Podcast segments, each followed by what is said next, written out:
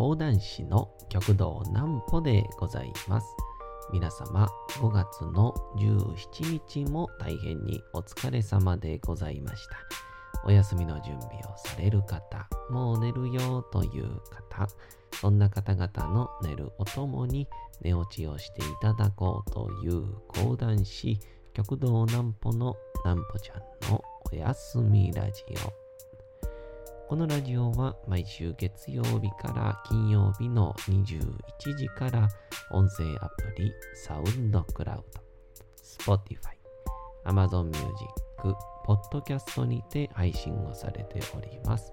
そして皆様からのお便りもお待ちしております。お便りは極道南歩公式ホームページのおやすみラジオ特設ページから送ることができます。内容は何でも結構です。ねえねえ聞いてよなんぽちゃんから始まる皆様の日々の出来事や思っていることなどを送ってください。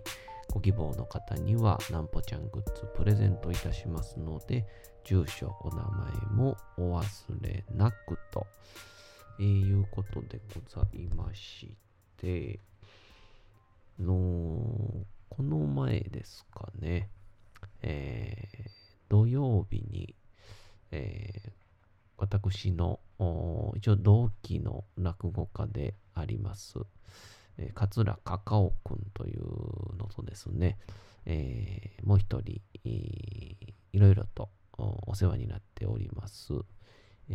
ー、辻くんという、えー、方と、えー、ちょっと会うてきましてですね、えー、3人で、まあまあ、いろんな近況報告と、えー、まあなんかこう食事をとりながらの話やったんですが、そうですね。まあただ一言に尽きるっていうのは、まあ、カカオが溜まってましたね。今日はその話です。まずはこちらのコーナーからいきましょう。なんぽちゃんの明日は何の日？さて、明日が5月の18日でございます。さあ行きましょう。長くての戦いが開戦。これはあれですね。戦国時代好きな人ならたまらないという話題でしょうか。1584年の5月の18日、現在の愛知県長久手市で小牧長久手の戦いと総称される戦の一つ、長久手の戦いが開戦をしました。小牧長久手の戦いは天正12年の3月から11月にかけて羽柴秀吉の陣営と織田信勝、徳川家康陣営の間で行われた一連の戦いの総称で、近年では天正12年の東海戦役という名称に変わりつつありますと。長くての戦いはえー、ちょっと長いのでお時間がある際はこちらをということでサイトに載ってますんでちょっと見ましょうか。長くての戦いの背景。1582年に織田信長が本能寺の変にて明智光秀に討たれ明智光秀を討伐したことで一気に台頭した羽柴秀吉。その地位は1582年に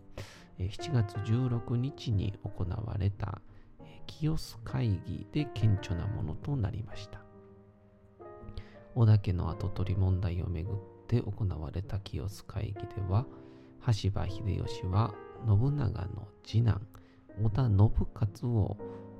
推していたものの、さらなる権力を狙った秀吉によって結果的に邪剣に扱われることとなり、えー、その末に織田信勝が徳川家康を頼ったことで羽柴軍と織田信長、徳川家康軍とで対立をする構図となりました。えー、天正12年の東海戦役、まあ、長久手の戦いの簡単な内容。この戦いで最も大きな戦いとなった長久手の戦い。戦は後に徳川四天王と称される酒井忠次、本田忠、あ酒井忠次、本田忠勝、榊原康政、井伊直政らの活躍もあって、えー、死傷者数、羽柴軍が約2500人、織田徳川軍が約600人の差が出るなど、結果として織田徳川軍が勝利をする形となりました。戦いには敗れはした秀吉でしたが、全国的に圧倒的な領土を誇っていることを背景に織田信勝へ迫り、織田信勝は徳川家康がいないところで勝手に秀吉と講和を結ぶことに。後日、秀吉は徳川家康にも和睦を打診をしております。えー、戦う名目を、名目を失った家康でしたが、当初は和睦を拒み戦いの意思を示すも、秀吉の度重なる圧力に屈する形で、両者の間で和睦が成立しましたと。さ、この小牧長久手の戦いの結論。実質的に豊臣秀吉と徳川家康となった戦で結果的に羽柴秀吉が勝ったことはその後の日本の国家形成に大きな影響を与えたためある種の天下分け目の戦いと見る形もあると、総力的に圧倒的不利だった徳川家康が戦では秀吉に勝ち講和に至るまで徹底抗戦したことは、全国的に徳川家康の名を一層上げ、秀吉に次ぐナンバー2の座を固めた契機にもなったと捉える考えもありますと。えー、だいぶ長かったですけどもね。まあ今から寝るよっていう人に小牧長久手の戦いをひたすら言うっていうのは、えー、非常に、えー、酷な話なんですけど。まあ、これちょうどね、あの、僕も、えー、難波戦記っていう、その、大阪の陣を題材にしている、講談の物語があるんですけど、その難波戦記の発端っていうまあ、どうしてこの家康がこの秀吉に対してこうなんて言うんでしょう。許さへんぞというか怒りを持ったのかみたいなそんな根本的なところを描いてる難波戦記の発端っていう物語があるんですけど僕がそうですね講談師になって2個目に教えてもらった話ですかね。で、この話の中では、この小牧長久手の戦いっていうのは、まあ、この話の中だけでは、えー、秀吉さすがだよねっていう捉え方のみなんですよ。えー、戦の内容は書いてなくて、秀吉が見事なまでには僕に持ち込んだがために家康も困っちゃったみたいなっていう書き方なんですけどでもあの実際は戦では家康が勝ってて秀吉的にはどうしようもないからって言ってまあ知恵を働かしたっていうことになるのでまああ大阪の陣、そして難波戦記っていうのは、えー、家康のことを忘れさせるために、秀吉を、えー、崇め祀る大阪の方がすごいんだっていう風に書いた物語ですので、まあ、そういう意味では、秀吉の良くないところは書かなかったんでしょうね。うん。まあ、あそんな感じの講談話をして、久しぶりに10分超えてしまいましたが、まあ話は戻って、えー、先日もね、えー、桂カカオと落語家の桂小枝師匠の弟子の桂カカオくんというですね、えー、年は12歳離れてて17歳の現役高校生なんですけど、えー、入門年、入門の年が2019年で一緒なので、ほぼ同期扱いという、まあ、ほぼというか同期扱いっていう相手がいましてですね、まあ、それと、まあ、たまたま、えー、会で一緒になることがありまして、まあ、なんか勉強会でもできたらいいよねっていうので、関係が始まって、で、その潜在写真とちゃうな、えー、チラシの写真を撮ろうかということで、えー、写真を撮りに行ったんですけど、その時に写真を撮ってくれたのが、このカカオくんともともと知り合いだったという、えー、辻くんというですね、えー、講談を生で聞いたことないけど、講談の、えー、速記本といいますか、えー、講談全集とか、えー、講談がこういわゆる文字で書かれている。それが、えー、好きっていうですね。まあ、ちょっと、まあ、なんて言うんでしょう。うん、変なやつ と出会いましてね。えー、まあ、その辻君も、えー、非常に、なんと言いますか、魅力的な人なので、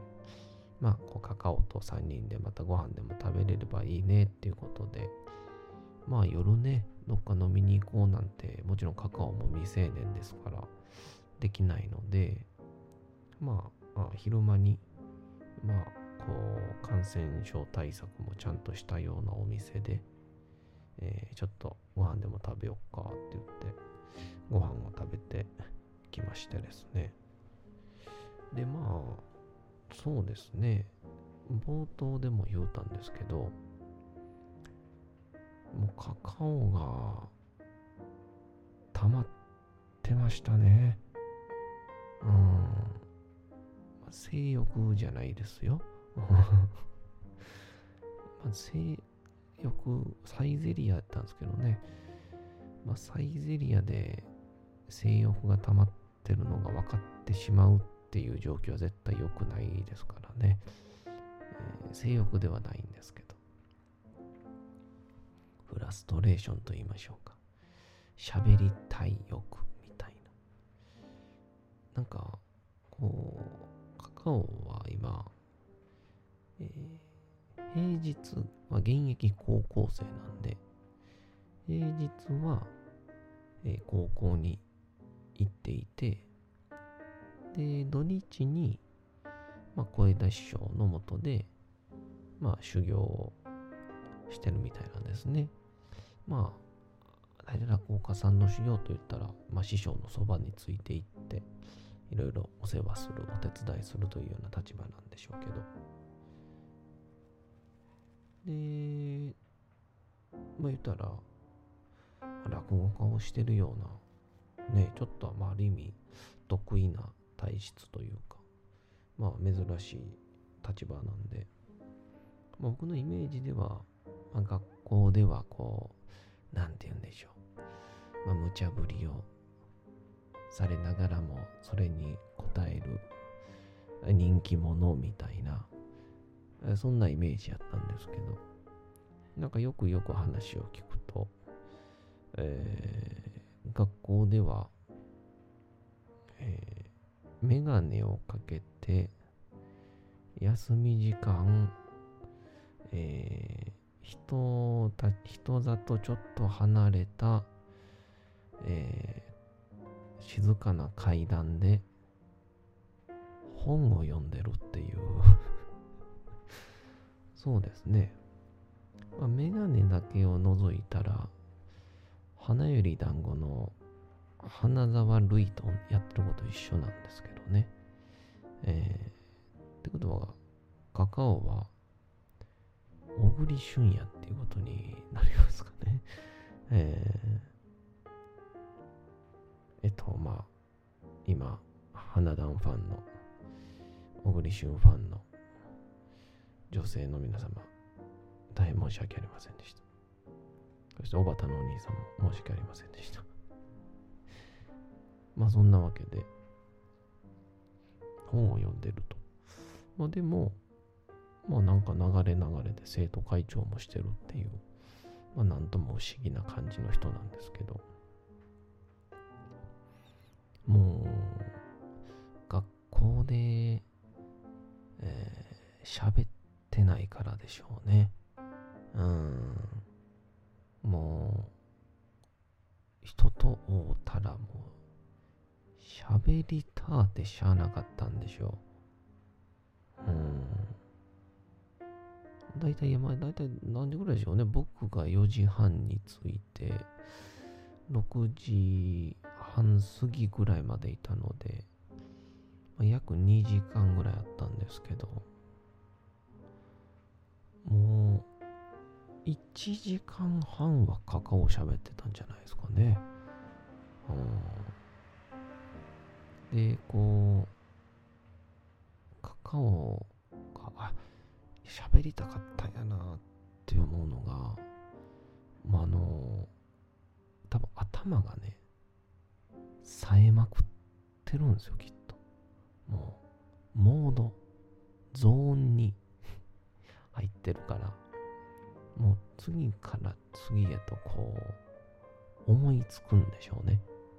なんか話題がポッとこう出ると。こう、僕が辻君のターンになって、ふっと話し始めるキーワードがこう出た瞬間にね、こう、そのキーワードをこう奪い去っていくみたいな感じの、こう、あの、漫画とかでこう、なんていうんですか、家猫が、まあ、野良猫でもいいんですけど、猫がこう、食べようとしてたこ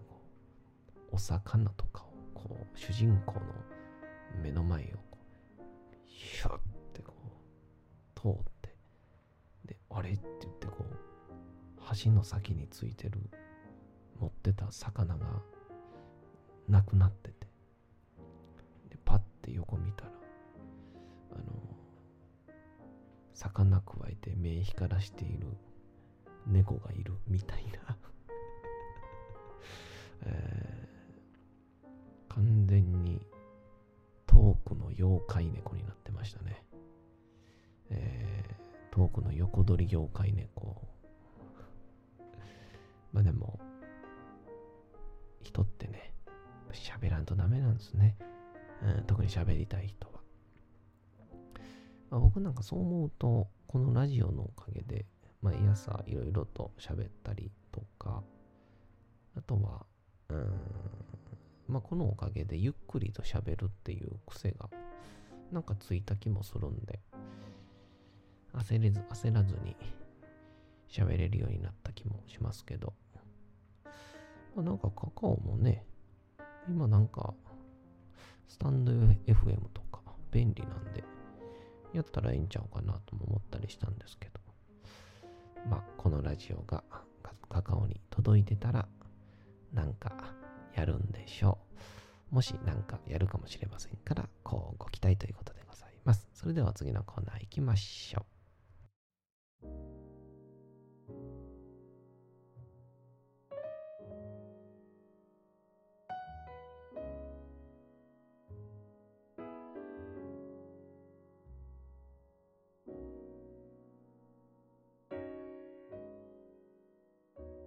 さて、時刻はうとうと朗読会の時間となりました。皆様、小さい頃眠れなかった時に、お父さん、お母さん、おじいちゃん、おばあちゃん、お世話になっている方に本を読んでもらった思い出はないでしょうか。なかなか眠れないという方のお力に寝落ちをしていただければと、毎日様々な物語、小説をお届けしております。えーさて、本日お読みいたしますのは、えー詩というんでしょうか、歌というんでしょうか、えー気がつけば夏というですね、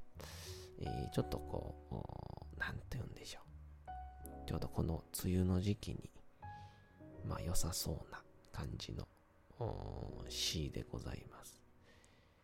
まあ、あの、いよいよね、多分関西ももうすぐ梅雨入り確定かと思いますんで、えーぜひとも皆さん、えーこれを読んで、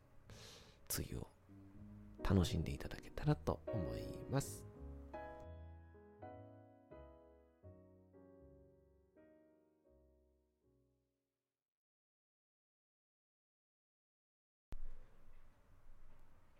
気がつけば夏久野正幸。カーン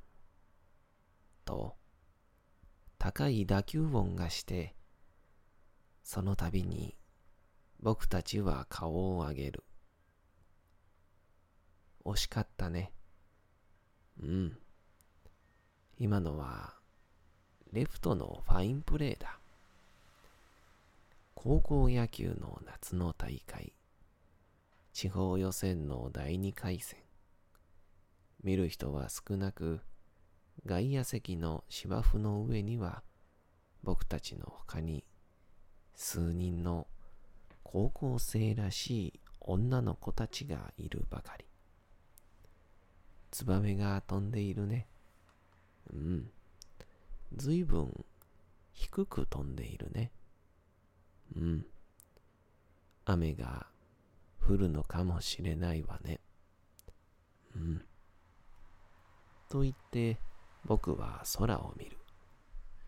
空は眩しいくらいに晴れ上がり、とても雨などは降りそうにはない。あ、え？ツバメがトンボを捕らえていた。え？ツバメは泣いてたよ。え？涙がキラリと光ったもの。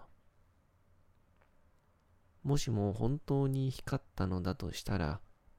それはツバメではなくトンボではないのかと